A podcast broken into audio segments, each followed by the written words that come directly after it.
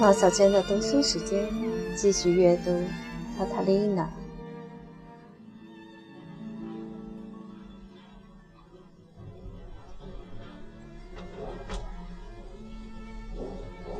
六。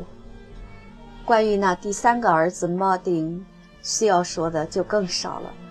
每个家庭都有不争气的子孙，汤霍安德巴莱罗的家庭也并不例外。马丁是三个孩子中最小的一个，也是唐纳比奥兰特给她丈夫生下的最后一个孩子。她既没有使布拉斯克德巴莱罗在教会中飞黄腾达的火一般的热诚，也没有使唐曼努埃尔获得名利双收的雄心和技巧。他似乎满足于埋头耕种那几英亩薄田。靠土地的收成养活他的父母。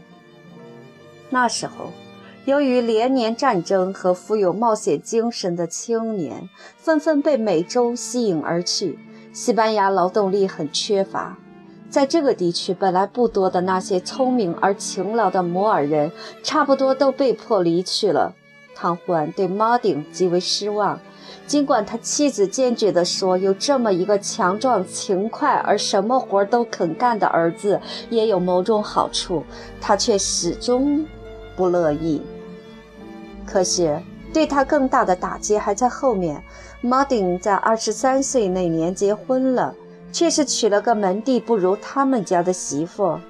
诚然，新娘是个老派基督徒，有早逝的证明。可以确信，他家四代没有一个人跟犹太人或摩尔人通婚的。不过，他父亲只是个面包师傅，孔斯埃罗是他的独生女，将继承他的家产。不过，他毕竟只是个做小买卖的。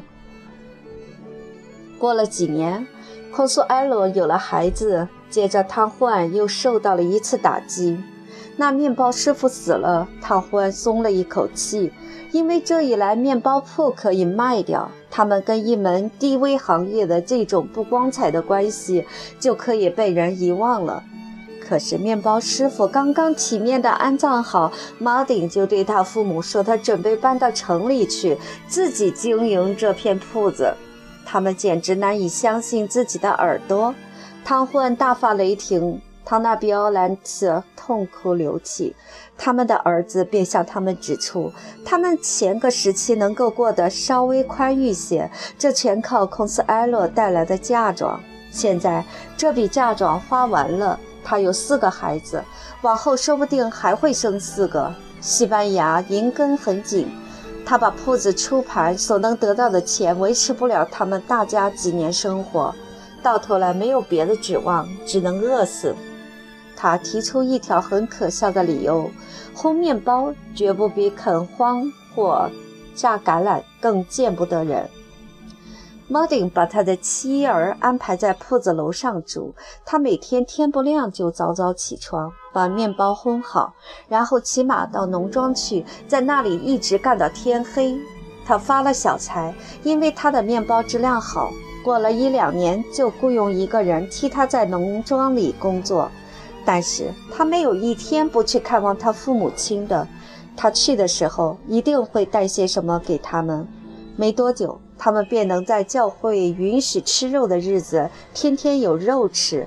他们一年年老了，汤霍安不得不承认，他儿子经常送点东西给他们，是他们晚年的一大安慰。汤霍安德巴莱洛的儿子这样降低身价，开始使城里的人有些惊异。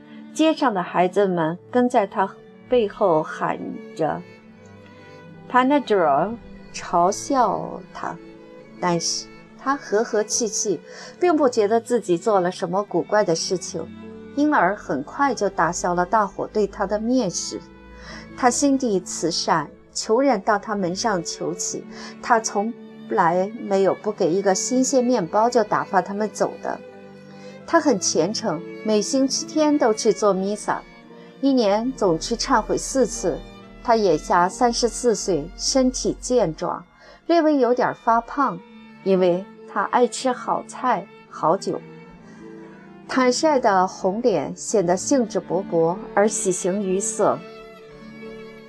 他是个好人，人们都这样说他，不大有知识，不大有文化，可是善良老实。他容易跟人亲近，喜欢开玩笑。过了一段时候，他能够更轻松地应付这新的环境，而有身份的人也常来他店里聊天了。的确，这里好像变成了一个聚会的地方。你能在这里会见朋友，谈谈什么？亏得他担负起了抚养父母的责任，因为布拉斯克修士离家二十年来，从没给父母寄来过一个钱。他的钱都捐掉做好事了，而唐曼诺埃尔也从没寄过什么给他们，因为他认为只有他自己才能把钱派上最好的用场。这样，他们到了晚年就全靠马丁了。然而，他们始终为他害臊，为他一生没有出息而不禁懊丧。他们看到他显得相当心满意足，经常恼火。他们出于自尊的要求，对他那个平民出身的妻子以礼相待，慢慢对他们的孙儿女也喜欢起来。但是他们心里最疼爱的，还是给他们的古老门第带来声誉和光荣的那两个儿子。